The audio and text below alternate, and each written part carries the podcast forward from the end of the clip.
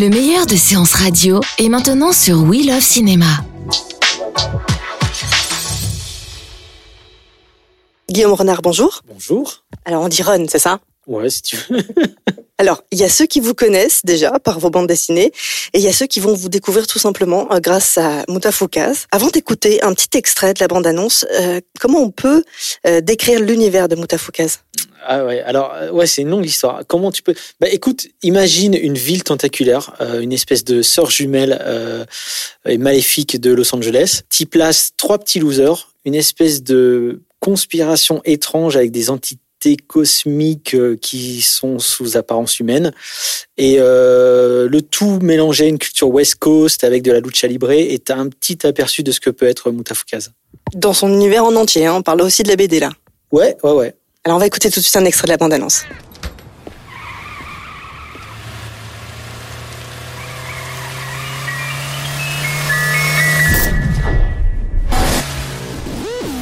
Dire.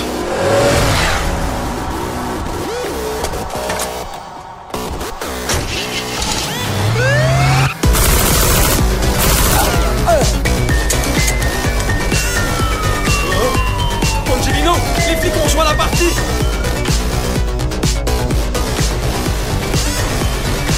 Lino Lino, c'est rouge Alors Ron, faire un film, c'est un parcours du combattant, mais un film d'animation, c'est encore plus ouf, comme dirait Angelino.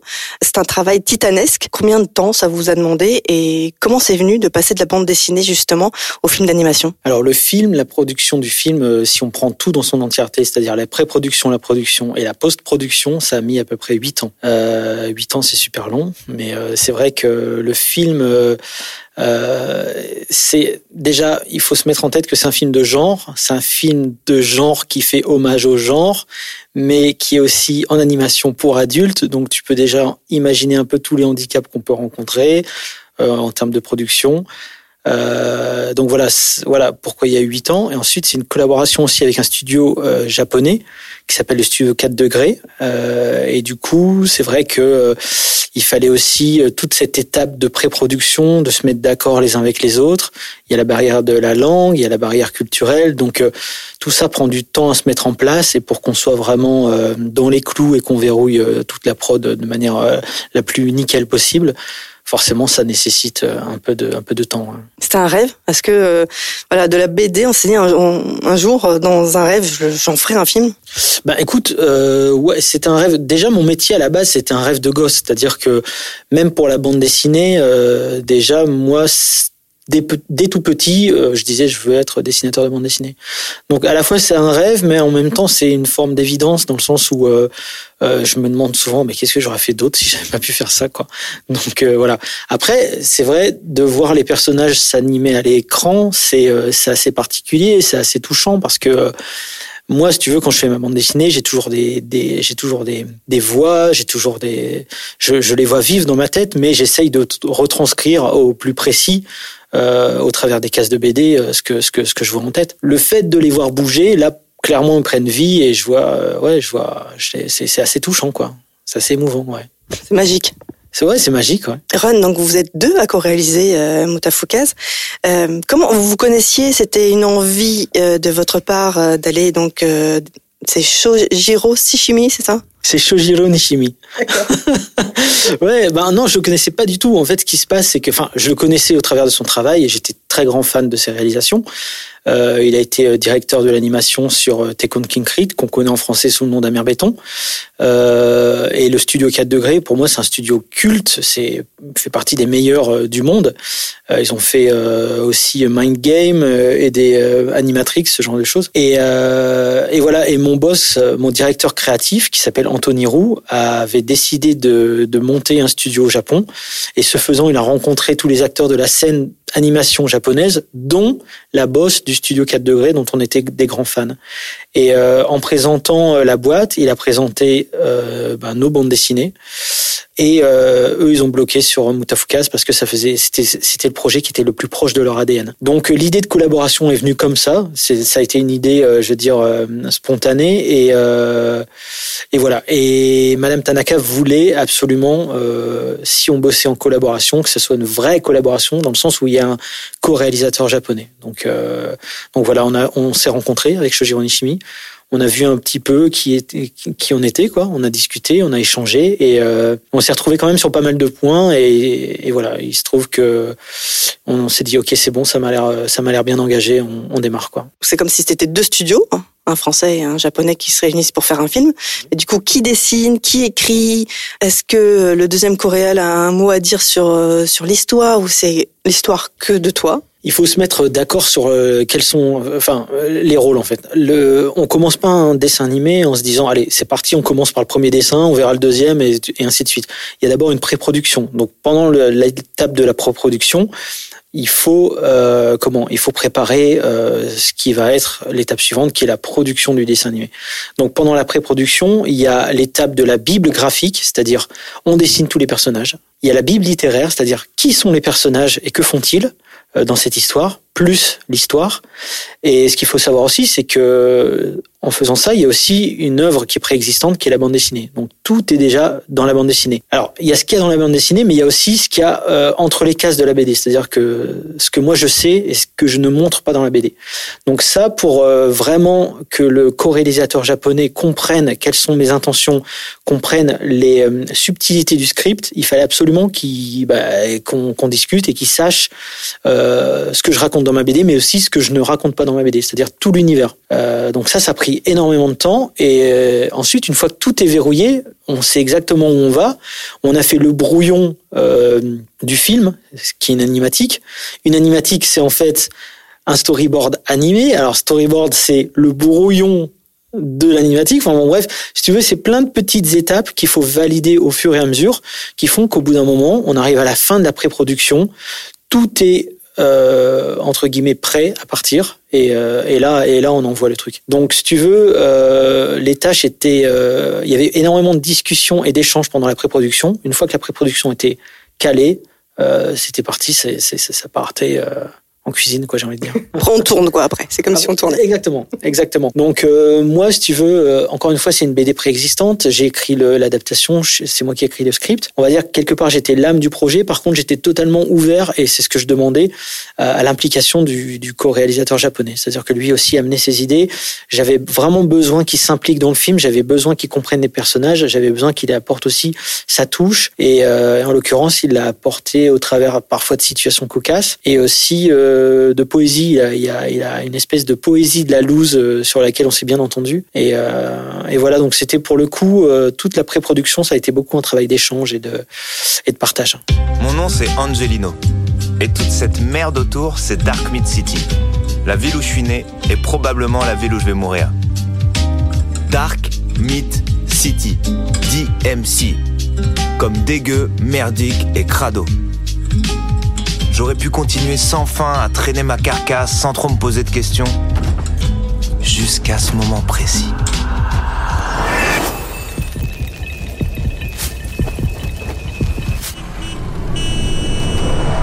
En tout cas, à voir absolument, c'est sûr, c'est coup de cœur. Euh, c'est l'histoire d'Angelino qui part en quête un peu de son identité et qui embarque euh, malgré lui ses deux amis. Il y a quelque chose du coup qui a changé par rapport à la BD? Est-ce que vous avez donné plus de liberté, le fait que ce soit en film? Bah euh, oui, pas vraiment. Enfin, disons que la bande dessinée, elle fait 600 pages. Hein. Si tu prends l'arc narratif qui est qui est qui est raconté dans dans la dans le long métrage, donc 600 pages, tu peux pas résumer 600 pages en 1h30. Donc il faut faire des choix. Donc euh, à un moment donné, je me suis dit qu'est-ce que je raconte dans cette BD qui nécessite absolument 600 pages? Du coup, j'ai retiré, je veux dire, la colonne vertébrale du récit et je me suis dit, bah, en fait, voilà ce que je raconte là-dedans. C'est l'histoire de trois losers confrontés à une situation qui les dépasse. Là-dessus se greffe une histoire euh, d'amitié et une histoire d'amour euh, impossible ou pas à voir, tiens, et sur fond de menaces extraterrestres, on va dire euh, presque de menaces internes euh, type euh, paranoïa, ils sont parmi nous, tu vois. Donc voilà. Une fois que j'avais cet angle-là, j'ai retiré tout le gras qu'il y avait dans la bande dessinée. La bande dessinée s'étend beaucoup plus sur le background, sur d'autres personnages secondaires. Euh, là, j'ai vraiment décidé de focaliser sur les trois losers et, euh, et voilà quoi. A c'est des losers, mais il y a aussi beaucoup d'humour et il y a beaucoup d'autres sujets de société. Euh, est-ce que, euh, est-ce que du coup, il y a cette liberté quand même un peu plus importante pour dire des choses? Bah, il n'y a pas plus, il a pas plus ou moins de liberté euh, dans le sens où encore une fois, bon, effectivement, dans une bande dessinée, tu es seul aux commandes, hein, donc euh, tu racontes euh, clairement ce que tu veux. Donc, je dirais que c'est à la limite le médium le plus où tu as le plus de liberté. Après, c'est vrai que dans, dans l'animation, encore encore une fois, il faut faire des choix et surtout, il faut faire des choix clairs, c'est-à-dire que euh, dans un film d'animation, t'imposes le rythme au spectateur. Donc, euh, il s'agit pas de faire des subtilités pour que le mec revienne dix pages en, en avant. Il faut vraiment que ce soit fluide et il faut euh, que ce soit surtout comment à la fois fluide et, et, évident pour le spectateur. Donc, les thèmes ressortent évidemment un petit peu plus dans l'animation que dans la bande dessinée qui est pour le coup peut-être un peu plus fouillie, qui est certes généreuse, mais peut-être un peu plus. Euh, il y a beaucoup d'allers-retours. Dans le film d'animation, après, effectivement, c'est, tu vois, ces questions, c'est des questions aussi d'actualité qui me qui me taraude depuis un petit moment, hein, c'est-à-dire le péril écologique, la tentation de la radicalisation, euh, les dangers du conspirationnisme. Tout ça, c'est des sujets qui m'animent depuis un petit moment. Et au sein de, du film d'animation, j'avais envie vraiment de, bah, les mettre sur le devant. Après, encore une fois, ça reste un film de divertissement. Tout ça, c'est des questions qui sont un petit peu en background, mais, euh, mais ça reste quand même un film de divertissement euh, porté sur l'action et sur, je sur l'humour de la situation. Quoi. Bah oui, c'est drôle, c'est plein d'action, c'est bourré de jeux de mots. Euh, des cascades, des paillards complètement euh, délirants. Euh, c'est de la science-fiction, un mélange entre Mad Max et Star Wars, non Parce que moi j'ai pensé vraiment à ça quand ah j'ai vu le film. Et, et à la fois il y a toujours quand même une lueur d'espoir et l'amitié qui est primordiale pour pour le film quoi. Ouais ben ouais de toute façon sans retirer la lueur d'espoir ça aurait été quand même compliqué. dans cet univers qui est quand même super violent et quand même assez assez sombre. Maintenant, euh, ouais, effectivement, l'amitié, euh, l'amour et euh, et par contre, je dirais plutôt que ça serait une espèce de mix entre les envahisseurs, Invasion Los Angeles et Gangland, quoi. D'accord. Euh, Dark Meat City, alors il y a eu plusieurs villes qui vous ont inspiré ou juste une? Los Angeles. Pour moi, Los Angeles, c'est vraiment la ville monde dans le sens où il y a toutes les euh, il y a toutes les communautés, c'est multiculturel, multiethnique. Los Angeles, c'est quand même une ville où chaque quartier a quasi un nom de pays, euh, où tu as euh, le Little Korea, qui est la deuxième ville coréenne du monde, juste derrière Séoul, donc c'est complètement hallucinant. Donc si tu veux faire l'allégorie du monde, je pense qu'une ville comme Los Angeles, c'est vraiment the place to be. En tout cas, l'endroit où placer ton histoire. D'autant plus que euh, ces décors, ces paysages, moi, c'était des décors et des paysages que je voyais dans les séries euh, de mon enfance, à travers de, bah, de tu vois, de chips, de, enfin, d'un tas de, trucs comme ça. Donc, euh, c'était une espèce de retour naturel à, la base, quoi. Los Angeles. Voilà. On peut pas se quitter sans dire un mot sur le casting quand même, parce que est-ce que c'est ça qui est le plus enivrant, c'est au moment où tout est fait et que les voix vont donner euh, vie au personnage? Chaque étape est assez excitante en soi, c'est-à-dire euh, quand tu passes de quand tu passes du storyboard à l'animatique, c'est déjà excitant. Ensuite, quand tu commences à voir les premiers dessins bouger, c'est super excitant. Ensuite, quand tu commences à sonoriser aussi, et forcément, euh, les voix c'est la cerise sur le gâteau dans le sens où ça y est maintenant les personnages s'expriment donc, euh, donc oui, c'est une étape qui est super importante. Et moi, pour le coup, j'avais une idée de casting extrêmement précise. Quand j'ai rencontré le directeur de casting, Julien Kramer, je suis arrivé avec une liste euh, du Père Noël, tu vois, où même le mec, il me disait, mais d'où tu sors tous ces noms? Mais moi, en fait, je suis un gamin qui a grandi avec la VHS, donc euh, euh, on n'était pas comme sur Netflix ou sur euh, un DVD où tu peux changer le langage. Donc moi, euh, j'ai une culture du doublage français qui est qui fait partie absolument de, de, de moi quoi. Donc j'avais ma liste, j'avais mon casting déjà préétabli. Euh, de grands noms hein, comme euh, Dorval, comme euh, Carsen, comme Kramer justement, comme Gilbert Lévy que je voulais absolument. Des noms qui vont pas parler au grand public, mais pour moi c'est des vraiment c'est des c'est des monuments du, du, du, doublage français. Et à côté de ça, je voulais pour renforcer le côté un petit peu loose des des trois personnages principaux, je voulais que ce soit des gens qui soient pas issus du doublage et qui aient un jeu un peu différent, qui soit un petit peu plus fragiles dans leur jeu et authentiques par rapport à la rue.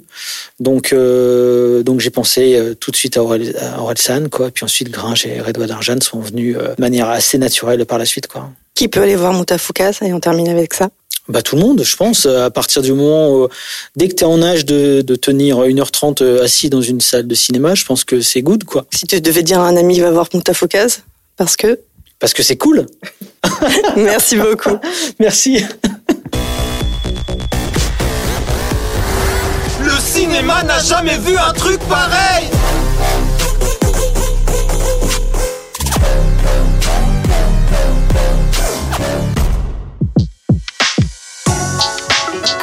Les meilleures interviews de séances radio sont maintenant sur We Love Cinéma.